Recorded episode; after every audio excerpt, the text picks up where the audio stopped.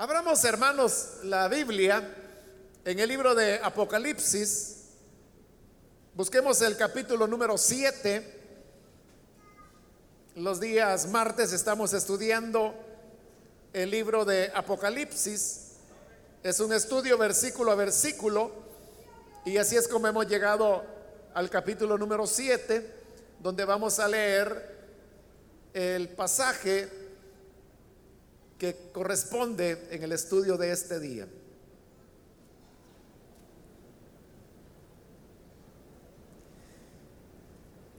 El libro de Apocalipsis capítulo 7, versículo 9 nos dice, después de esto miré y apareció una multitud tomada de todas las naciones, tribus, pueblos y lenguas era tan grande que nadie podía contarla. Estaban de pie delante del trono y del cordero, vestidos de túnicas blancas y con ramas de palma en la mano. Gritaban a gran voz, la salvación viene de nuestro Dios, que está sentado en el trono y del cordero.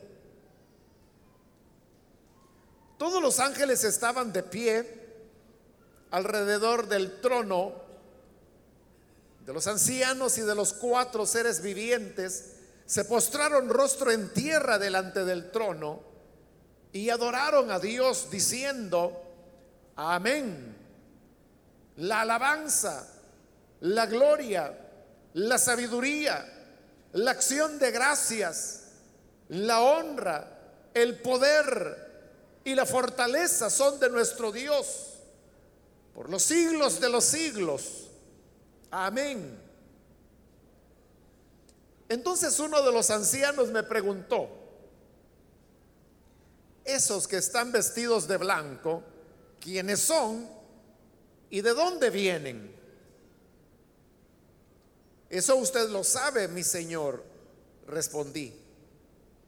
Él me dijo, Aquellos son los que están saliendo de la gran tribulación.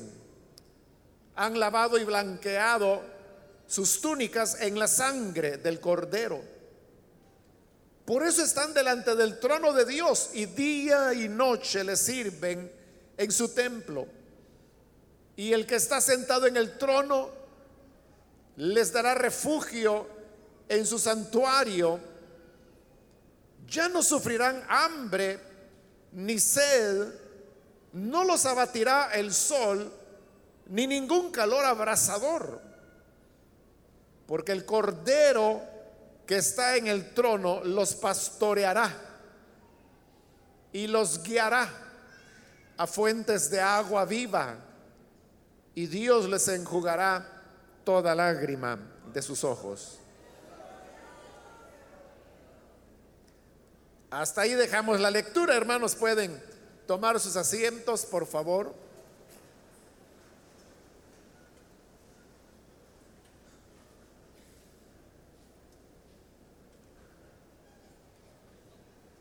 Hermanos, nos encontramos en este capítulo 7 de Apocalipsis que, como lo dijimos en la última oportunidad, nos presenta una pausa en el desarrollo de los eventos que están escritos en este libro.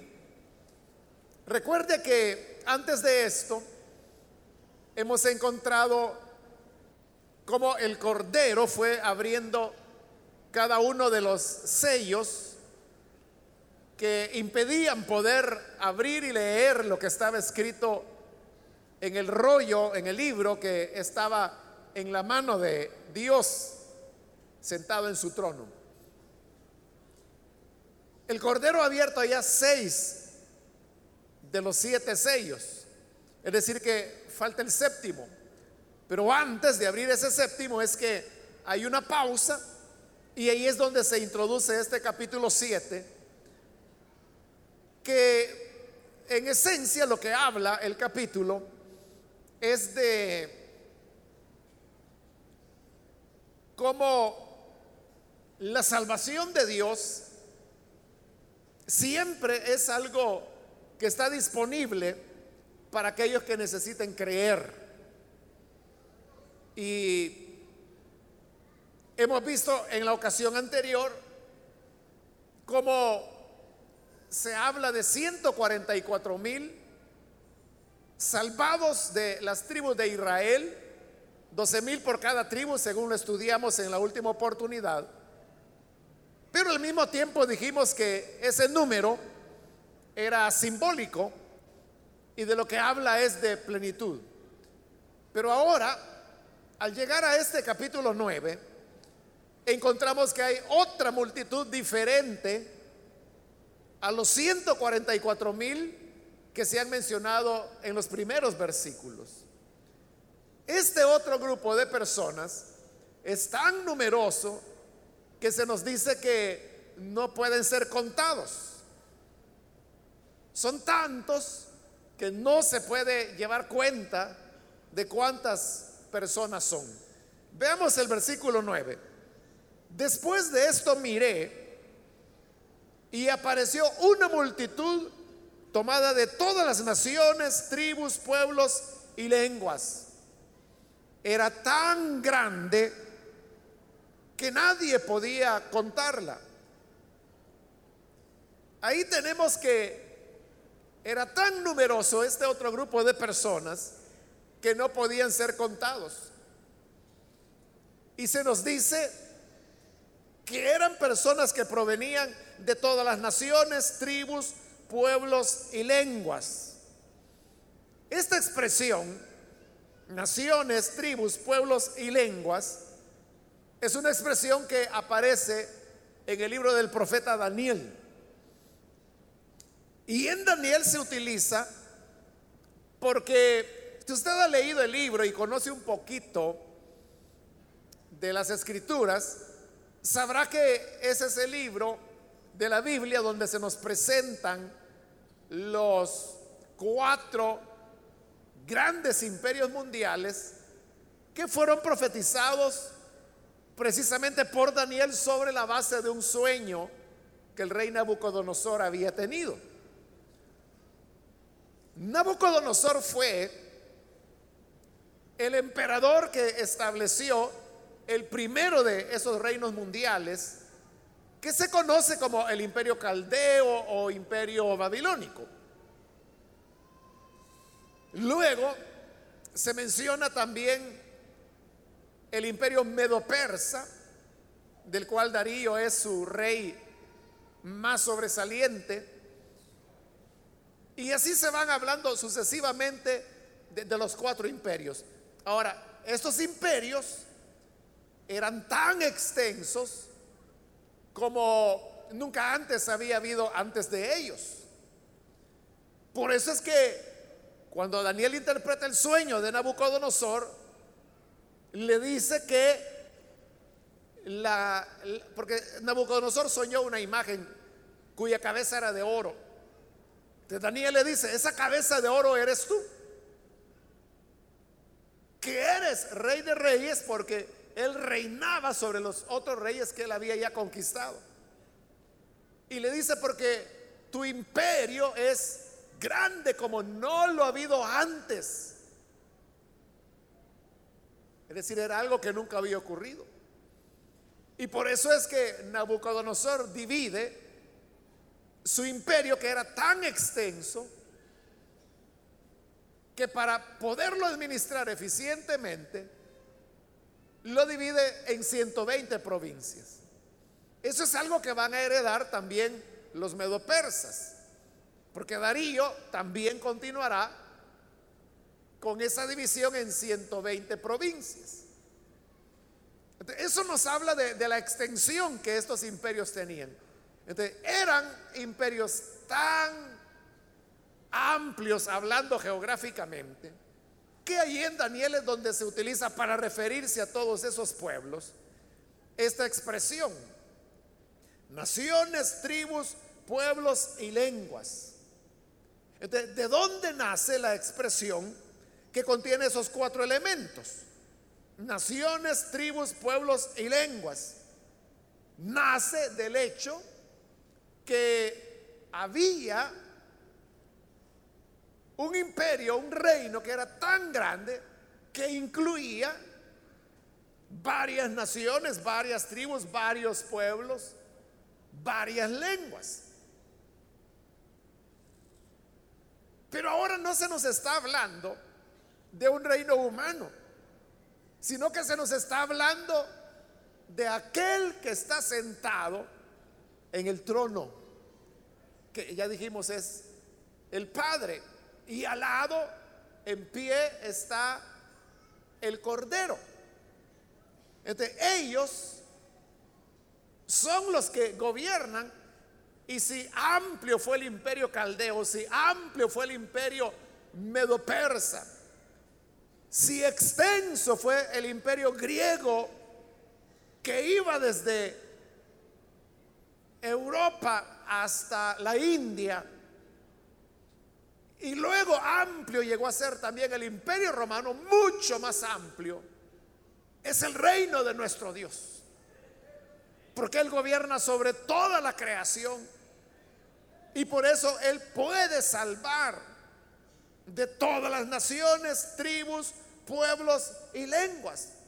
Esta mención que se hace de naciones, tribus, pueblos y lenguas se antepone a los versículos anteriores donde se hablaba específicamente de Israel, de las doce tribus, aunque como ya lo reflexionamos en la última oportunidad, es una lista muy particular de las doce tribus. Como particulares son casi todas las listas que aparecen de las tribus. Pero luego continúa el versículo 9 y dice que esto, esta multitud incontable, estaban de pie delante del trono y del cordero vestidos de túnicas blancas y con ramas de palma en la mano. Cuando ahí dice que esta multitud estaba de pie, está respondiendo a la pregunta con la cual termina el capítulo 6. Porque en el sexto sello es cuando se desata la ira del Cordero.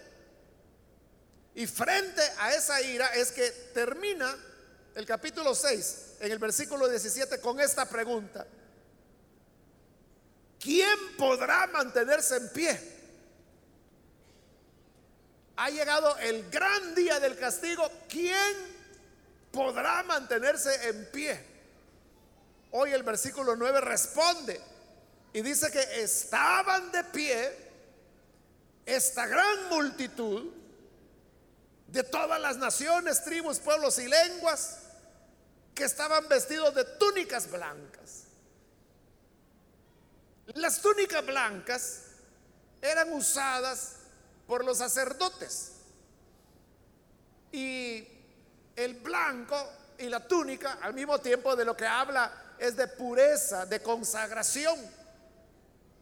Porque Dios le dijo a Moisés que las vestiduras que iban a utilizar los sacerdotes eran vestiduras de honra, y eso de honra lo que significa es que la pureza, la consagración, la santidad que ellos tenían era la que los validaba para poder ejercer el ministerio sacerdotal. Pero eso fue en el Antiguo Testamento. Ahora, en el Nuevo Testamento, en la carta de Pedro, hablando de los creyentes, de los que somos nacidos de nuevo, la Biblia dice que somos real sacerdocio. Somos los sacerdotes del Señor.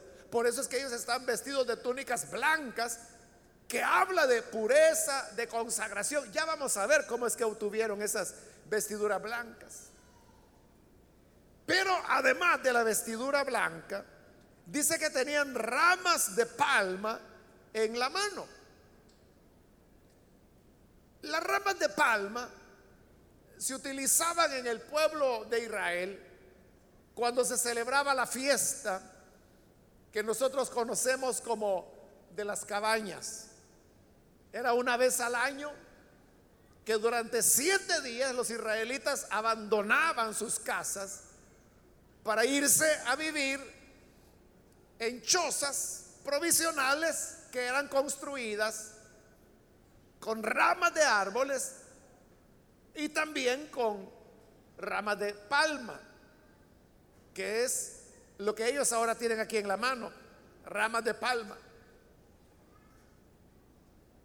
En el culmen de la celebración de la fiesta de las cabañas, los israelitas tomaban las ramas de palma con las que habían hecho sus chozas, que ahí vivían durante siete días,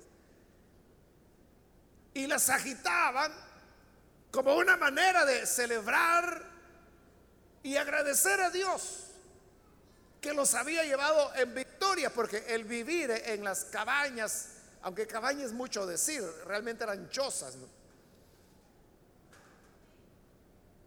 recordaba a ellos el peregrinaje de los 40 años, donde no habían podido tener casas de piedra o de madera, sino que vivían en tiendas. recordando eso es que celebraban la fiesta de las chozas. Entonces las palmas, las ramas de palmas, era una celebración de gratitud. En primer lugar era eso, celebración. Pero celebración que anunciaba gratitud, en primer lugar, y en segundo lugar, victoria. Es decir, que esta multitud vestida de vestiduras blancas, lo que está haciendo es agradeciendo y celebrando a Dios, porque han sido redimidos. Y lo dicen en el versículo 10, gritaban a gran voz, la salvación viene de nuestro Dios, que está sentado en el trono y del cordero. Si uno pregunta, ¿por qué gritaban? Porque ahí dice que gritaban. Gritaban diciendo, la salvación viene de nuestro Dios que está sentado en el trono y del cordero. ¿Por qué las personas gritan? Pongamos algunos ejemplos. ¿Por qué las personas en los estadios o escenarios deportivos, por qué gritan? O anotaron un gol o jugó tan mal un deportista que le gritan otras cosas, pero le gritan. ¿Qué es el grito? ¿A qué responde el grito? U otro ejemplo. ¿Por qué cuando hay un, un concierto musical y aparece la estrella, sea hombre o mujer, ¿por qué el público grita? ¿O por qué cuando hay un mitin político, ¿por qué la gente grita? En todos los casos que le he mencionado, las personas gritan porque es una expresión de sus sentimientos. Si es en un escenario deportivo, es el sentimiento de victoria, celebrar un logro deportivo. Si es un concierto, la emoción de ver a su cantante favorito o escuchar la canción que quiere oír. De la emoción de esa alegría que es su canción le hace gritar. O en un meeting, ¿por qué lo hacen? Porque de esta manera están mostrando adhesión, apoyo o les agradó tanto lo que el político dijo al micrófono que lo celebran gritando. Pero en todos esos casos que he mencionado, nadie ve nada malo en que la gente grite. Estoy seguro que usted nunca ha leído en un periódico en la sección deportiva que diga espectadores en el estadio pierden la cordura gritando. No se les considera desquiciados ni chiflados. En un concierto musical mucho menos. Si en un concierto de música no hay grito, es que algo está mal en ese concierto o que fue un fracaso. El grito es símbolo de buena calidad, que la gente está contenta. Si es en un mitin político, también nadie dice, locos de remate van a oír a político y le aplauden o le gritan. Nadie dice eso. Sino que lo que pueden decir es que hubo mucha pasión, mucha... o que fue muy dinámico el mitin. Pero no vayan a ser los creyentes que digamos, la salvación pertenece a Dios. Porque inmediatamente comienzan a decir, bueno, ¿y este loco? ¿Por qué grita? ¿Que acaso Dios es sordo? Estos redimidos sabían que Dios no es sordo, pero están gritando.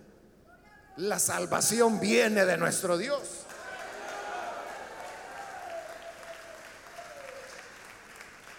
Entonces, igual, uno podría preguntar, bueno, ¿y esos que gritan en el estadio, que creen que los futbolistas son sordos? ¿Que tienen que gritarles? ¿O creen que el cantante que está en el escenario cantando la canción favorita, le gritan porque está sordo? Lo que le quiero mostrar es que para, para el mundo es cuerdo gritarle a un cantante, es cuerdo gritarle a un político, es cuerdo gritarle cuando un pedazo de cuero redondo pasó por un arco.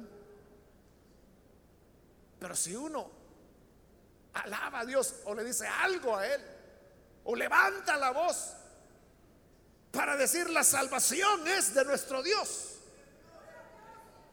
ahí sí les parece disparate. Les parece que somos exaltados.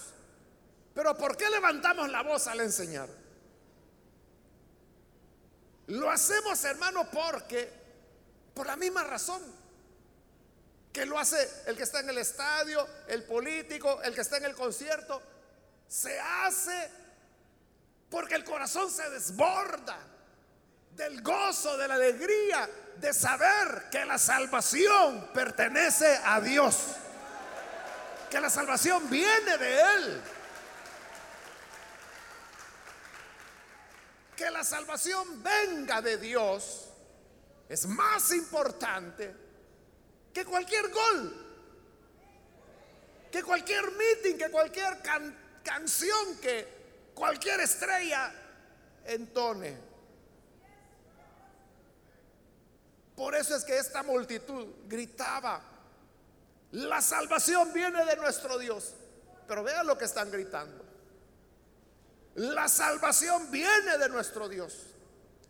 La salvación no es algo que nosotros podamos construir por nosotros mismos.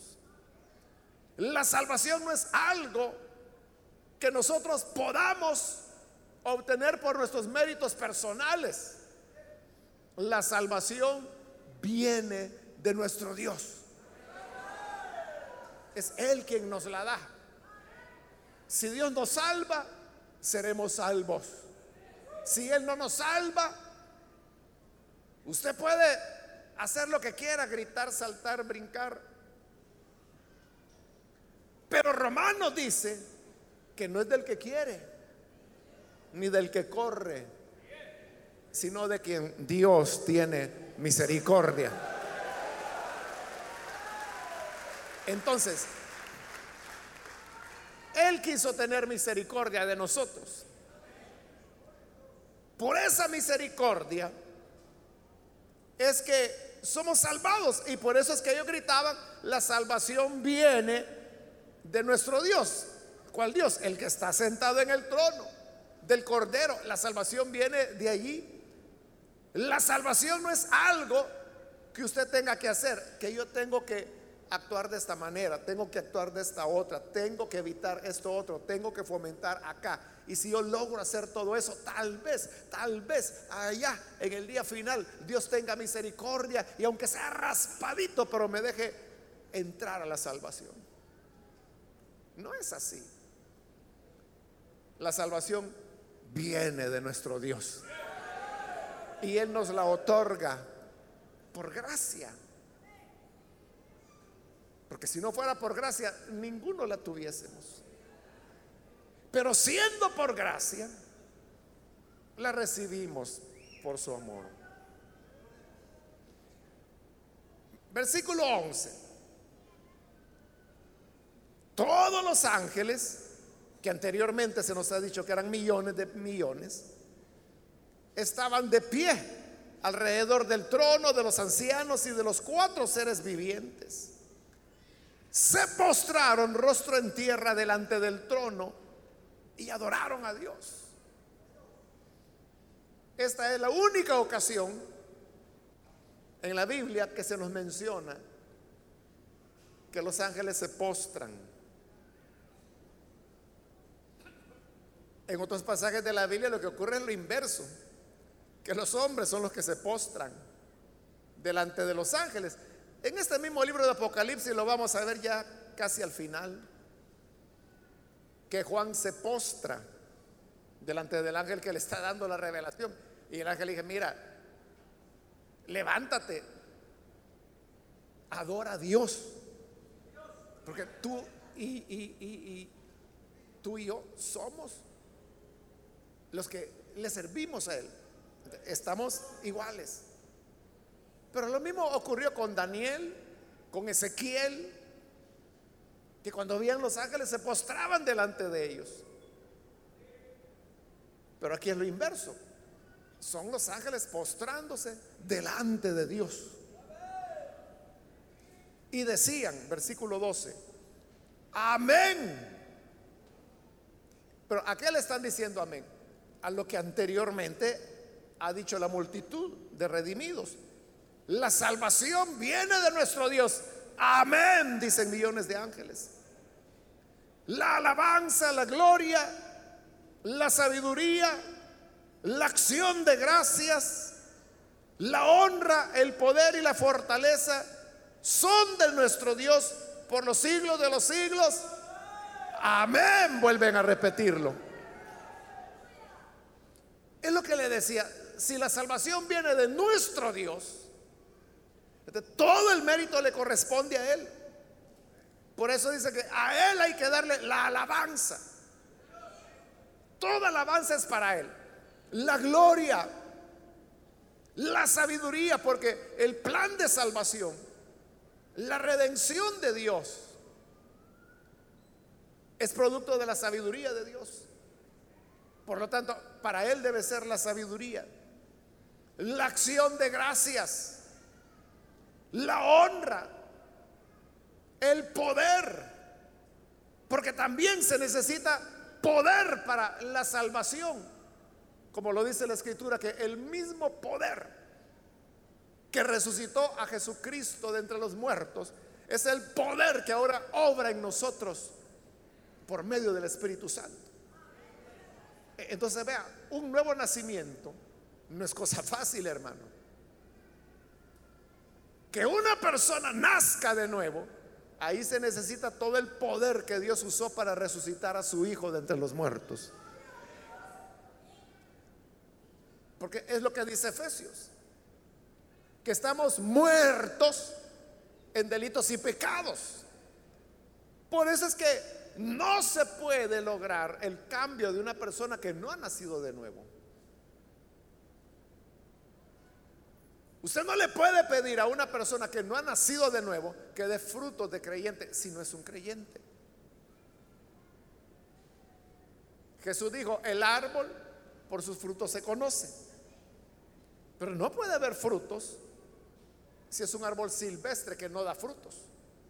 Ahí tiene que haber un milagro de resurrección, de recreación, o sea, nuevo nacimiento, como decimos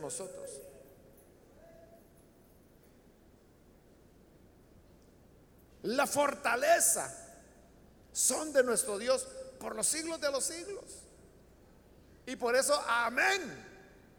La salvación viene de nuestro Dios.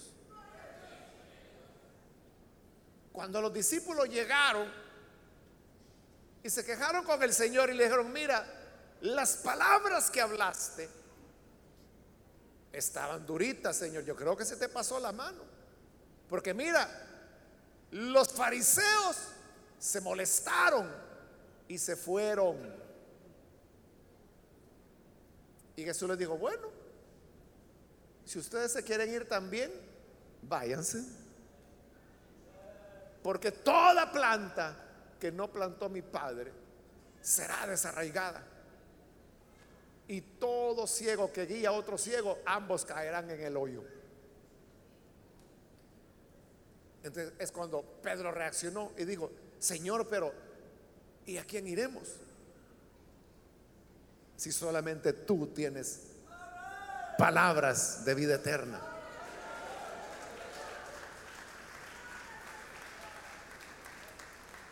La salvación viene de Dios. Si Él no la da, ¿a quién iremos? Ya vimos el capítulo 5, donde dice que se buscó en el cielo, en la tierra, debajo de la tierra, ¿quién era digno para abrir el libro? Y dice, no fue hallado nadie, nadie digno. Y por eso Juan de Patmos dice, lloré, comenzó a llorar, de darse cuenta que nadie era digno. Hasta que el anciano le dijo, mira, no llores. Ya no llores porque si hay uno que es digno. Y es el cordero. El cordero que fue inmolado. Él es digno de abrir, de tomar el libro y de romper sus sellos.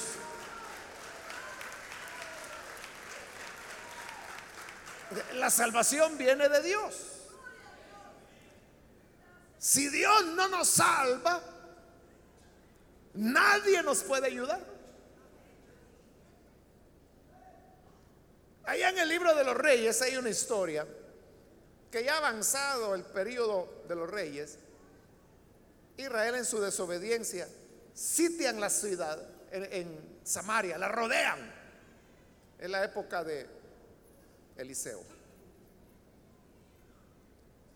Y como la ciudad está sitiada, no hay comida, no se puede comer.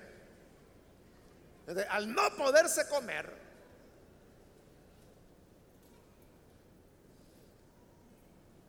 la gente tenía hambre. Y entonces un día una mujer que estaba hambrienta viene y le dice al rey, rey, sálvame. Y el rey le responde, si Dios no te salva, ¿quién te va a poder salvar? Una gran verdad. Si Dios no nos da su salvación, ¿quién nos podrá salvar?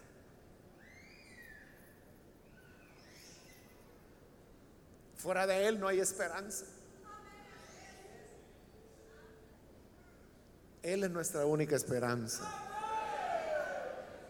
De perdón, de salvación, de nuevo nacimiento, de redención,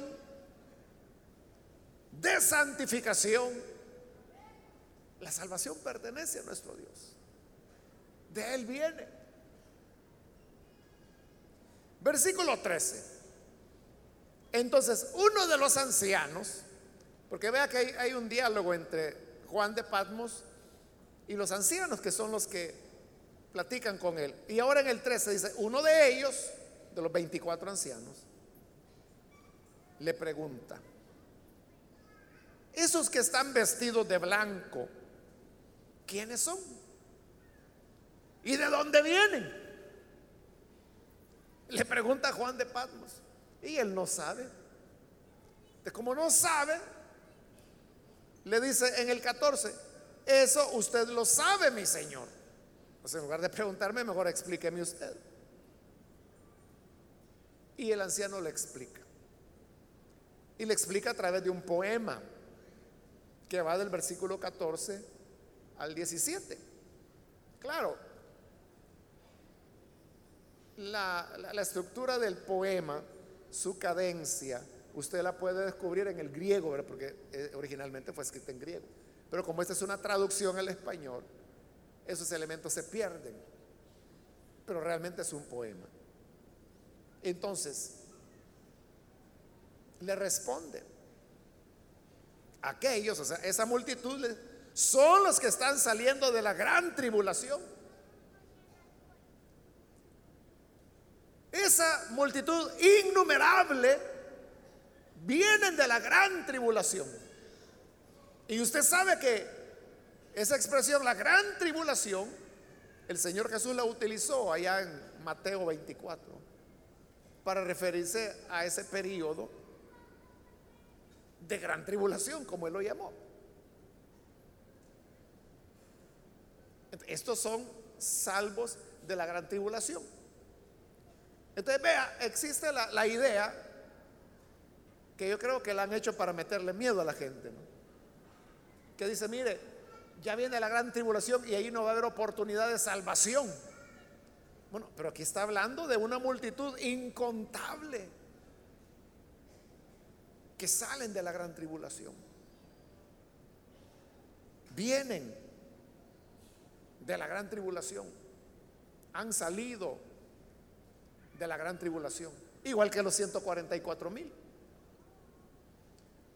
la gran tribulación es verdad, es un periodo de juicio, por eso se llama gran tribulación. Jesús dijo, tribulación cual no la ha habido nunca, ni la volverá a ver. Pero de ese periodo de juicio, Dios todavía muestra su misericordia. Y hay salvos de Israel, por eso los 144 mil simbólicos que hablan de plenitud. Y estos son, como ya lo explicamos, de toda nación, de todo pueblo, de toda lengua. Son gentiles, innumerables, que están con vestiduras blancas, con palmas en sus manos. Es decir, que han sido salvados como la salvación viene de Dios, Dios la da generosamente en todo tiempo. Entonces, ¿habrá personas que se salvarán durante la gran tribulación? Sí, y muchísimas. ¿Cuántas? Innumerables, dice ahí. Tantos que no se podía contar. Ahora hay personas que dicen, ah, bueno, entonces, si es así, yo me quedo para la segunda tanda. No me voy en esta y ya cuando vea que aparece la bestia y aparece y viene la gran tribulación, en, en la segunda me voy yo. Pero ahí nos olvidamos el pasaje de Romanos 9 que cité hace un momento donde la escritura dice que no depende del que quiere ni del que corre, sino de Dios, de quien tiene misericordia. yo, yo no puedo decidir, yo no puedo decir, me voy a dedicar cuatro años a andar en pecado y luego me voy a entregar al Señor. Yo no puedo decidir eso. ¿Por qué? Porque estamos viendo que ahí dice la salvación viene de nuestro Dios. No es cuando yo digo, cuando usted dice, no es del que quiere, no es del que corre, es cuando Dios la quiere dar. Y si Dios le está llamando hoy para que venga salvación, es que hoy Él le quiere dar su salvación. Pero si usted dice, no, yo me quedo para la segunda vuelta, la segunda tanda, ahí voy yo. ¿Y usted quién le asegura que Dios le va a llamar? No le vaya a pasar la de Esaú. Se recuerda de Esaú, que venía con mucha hambre y Jacob, que era muy casero, estaba cocinando un caldo rojo. Y viene Esaú, que venía hambriento y con el olor del caldo, le dice a Jacob, dame, dame el caldo, quiero comer. Y Jacob le dice, sí, yo te lo doy, pero te lo doy si me entregas la primogenitura. Y Esaú pensó y dijo, bueno, si es que si no como ya, me voy a morir. Y entonces de nada me va a servir la primogenitura. Está bueno, le agarra la primogenitura. Y Jacob le dijo, pero que sea solemne. Dime que de verdad me la das. Sí, le. Es en serio, toma la primogenitura. Bueno, aquí está tu caldo, cómetelo. Y la Biblia dice que por un plato de lentejas menospreció la bendición de Dios. Pasó el tiempo, los años, y luego Jacob obtiene la bendición de la primogenitura de su padre, de Isaac. Y cuando Esaú llega, que quiere la primogenitura, se da cuenta que su padre ya se la dio a Jacob. Entonces le dice, Padre, bendíceme también a mí. E Isaac le dice, no puedo. ¿Y tú qué crees? Que soy fábrica de bendiciones. Solo tengo una y ya se la di a tu hermano. Y no te quedó nada, aunque sea un poquito. No. Ya a Jacob le di las riquezas del cielo, de la tierra, y no solo eso, también dije que tú le vas a servir a él. Y comenzó a llorar. Y decirle, pero Padre, bendíceme también a mí.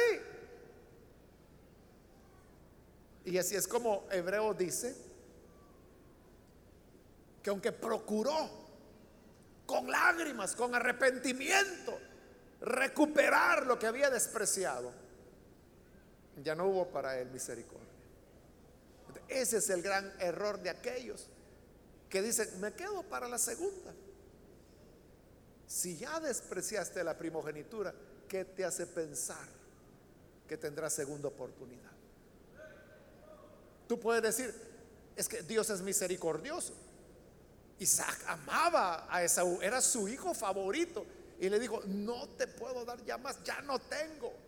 Entonces quítasela a mi hermano y dámela a mí. Es que no has entendido. Ya lo bendije y será bendito. Eso no hay retroceso. Por eso es que Romanos dice también que los dones de Dios son irrevocables. Aquel a quien Dios bendijo, aquel a quien Dios salvó, eso es irrevocable. Nadie lo puede anular. Nadie puede extinguirlo. Es irrevocable. Aunque Isaac amaba a Esaú y le hubiese gustado hacer misericordia con él. Y le dijo, no se puede. Entonces no esperes la segunda, que a lo mejor no la haya para ti. Si oyes hoy su voz, no endurezcas tu corazón. Y ven para creer en Él. Y continúa el versículo 14. Han lavado y blanqueado sus túnicas en la sangre del cordero. Algunos se han preguntado cómo las personas van a ser salvas durante la gran tribulación. Ahí lo dice. Lavando sus túnicas en la sangre del cordero. Es decir, igual que como nosotros somos salvos.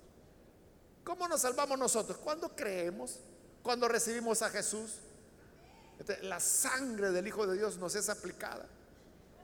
Y esa sangre nos limpia de todo pecado, de toda maldad. Y nuestras vestiduras son blanqueadas, lavadas, emblanquecidas.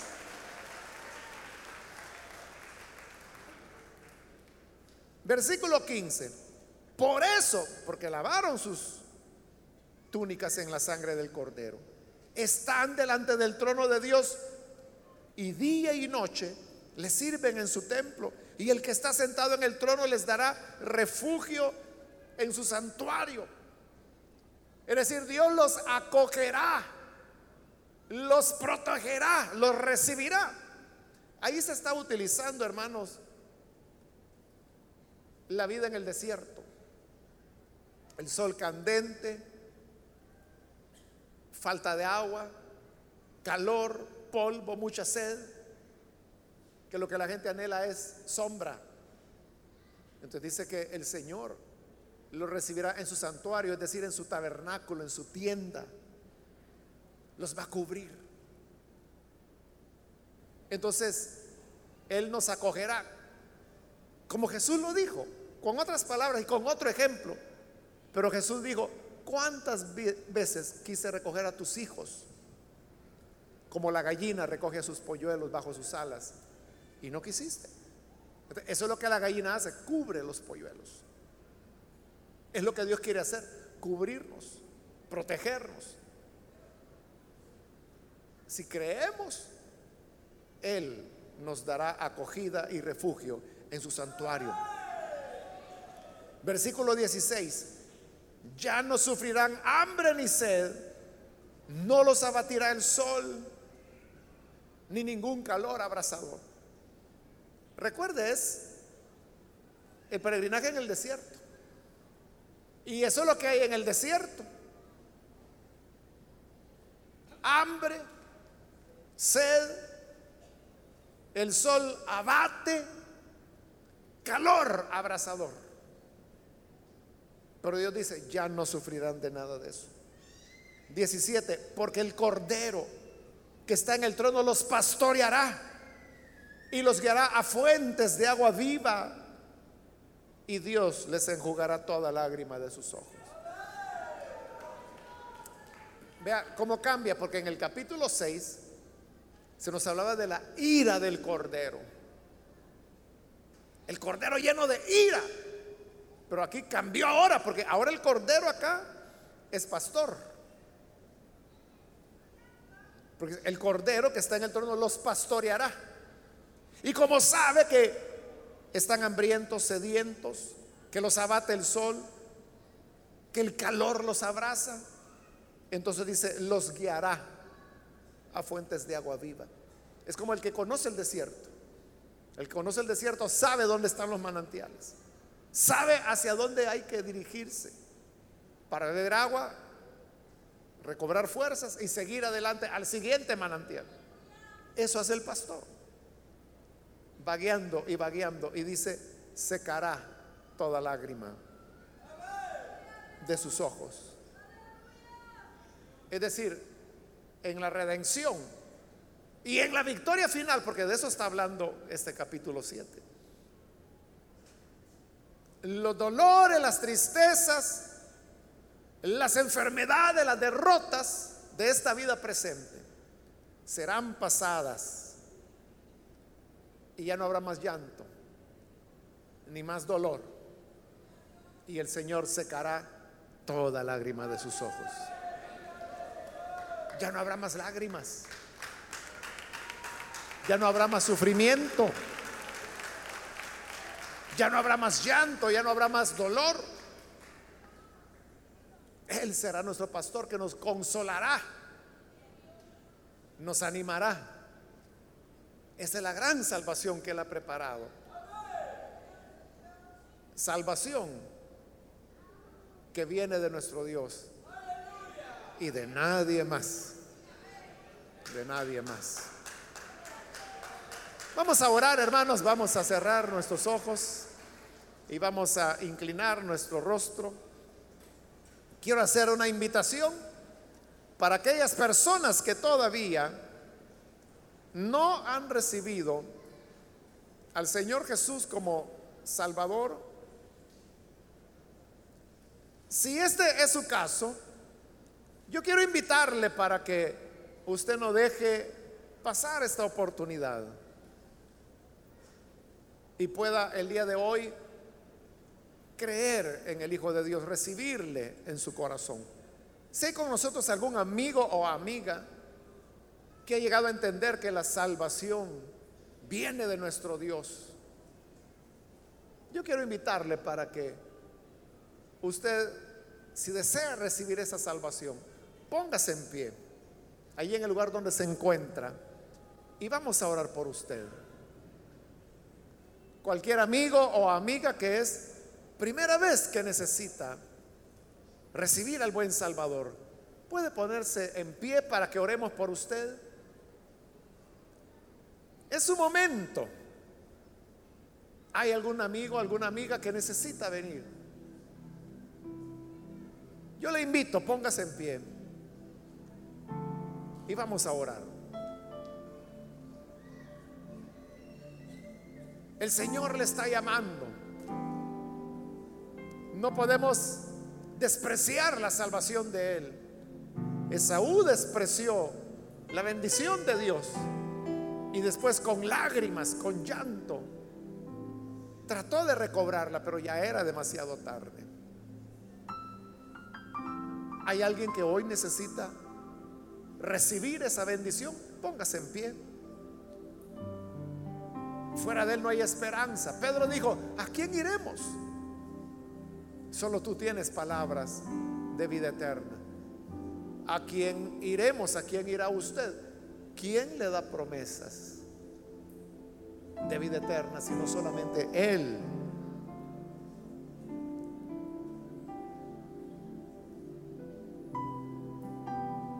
Póngase en pie si necesita venir. También quiero invitar si hay hermanos o hermanas que hoy necesitan reconciliarse con el Señor. Puede ponerse en pie. Y vamos a orar. Aquellos hermanos que se han alejado del Señor. De alguna forma usted falló. Pero hoy puede reiniciar su vida cristiana. Rededicar su vida al Salvador. Solo póngase en pie para que podamos orar por usted. Eso es lo que deseamos hacer. Si hay alguna persona que necesita venir, muy bien, aquí hay alguien, Dios la bendiga, bienvenida. Acá al frente hay una joven, también Dios la bendiga, bienvenida. Alguien más que necesita pasar. La salvación viene de nuestro Dios. Y lo que ahora